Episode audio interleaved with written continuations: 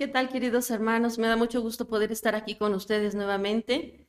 Es un pues orgullo estar aquí compartiendo con ustedes la palabra de Dios. Leer la palabra de Dios pues es algo que nos debe de gustar, ¿verdad? Nos debe de gozar nuestra vida el hecho de poder escudriñar las escrituras.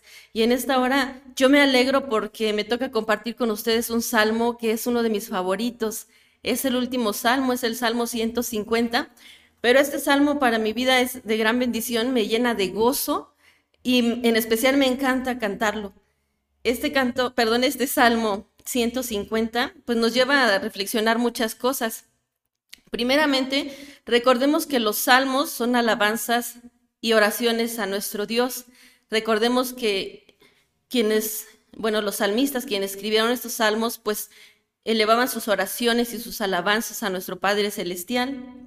En esta hora, hermanos, los invito a que leamos el Salmo 150 y la palabra de Dios dice así, alabad a Dios en su santuario, alabadle en la magnificencia de su firmamento, alabadle por sus proezas, alabadle conforme a la muchedumbre de su grandeza, alabadle a son de bocina, alabadle con salterio y arpa, alabadle con pandero y danza, alabadle con cuerdas y flautas, Alabadle con címbalos resonantes, alabadle con címbalos de júbilo. Todo lo que respira, alabe a Jehová. Aleluya. ¿Cómo no hemos de gozarnos si cuando nos postramos delante de la presencia de nuestro Dios, cuando adoramos, cuando exaltamos su nombre, debemos de glorificarlo por todo cuanto Él es? Vamos a retomar un poquito y vamos a recordar lo que se ha estado leyendo. A lo largo de este tiempo que hemos estado leyendo los salmos, hemos estado pues enumerando la, grandeza del poder de nuestro Dios. Vamos a, primeramente quiero tomar unos puntos, en especial ahorita recordar qué es alabar a Dios. Y alabar a Dios debe ser rendirle honor, glorificarlo, cantarle.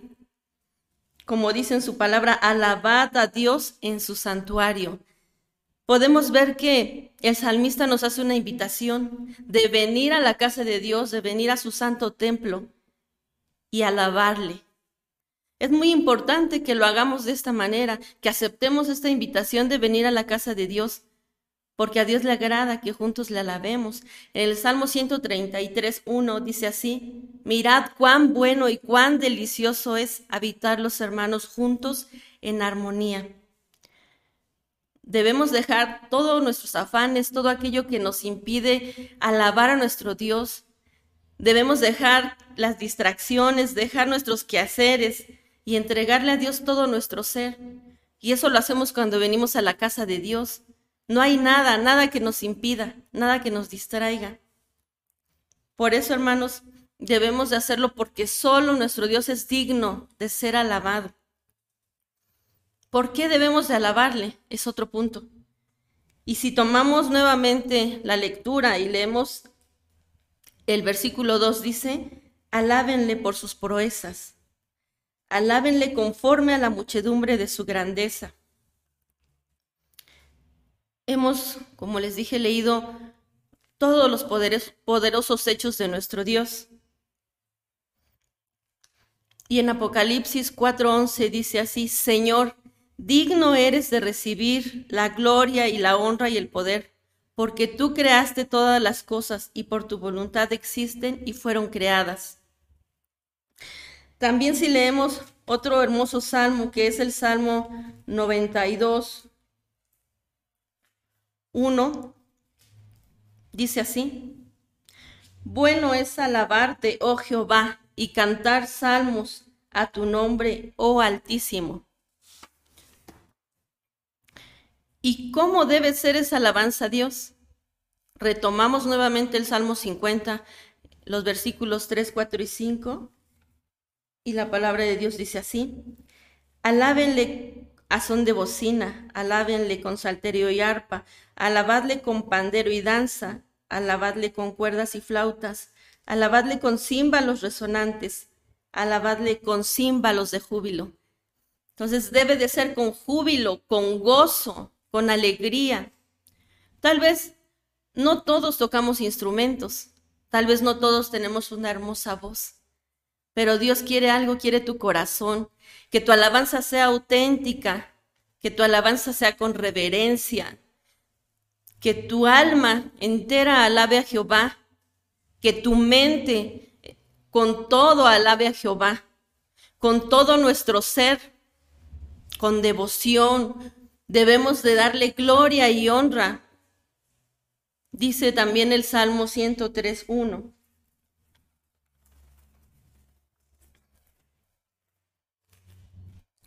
Bendice alma mía a Jehová, y bendiga todo mi ser su santo nombre. Todo mi ser. Entonces cuando alabes a Dios, que todo tu ser lo alabe, que no te distraigas pensando en otras cosas, sino que completamente te entregues a alabar a Dios. Y por último, mi hermano, quisiera decirte, a veces alabamos a Dios solamente cuando estamos contentos. Pero la palabra de Dios dice que debemos de alabar a Dios todo el tiempo. Retomemos el Salmo 156 que dice, todo lo que respira, alabe a Jehová. Aleluya.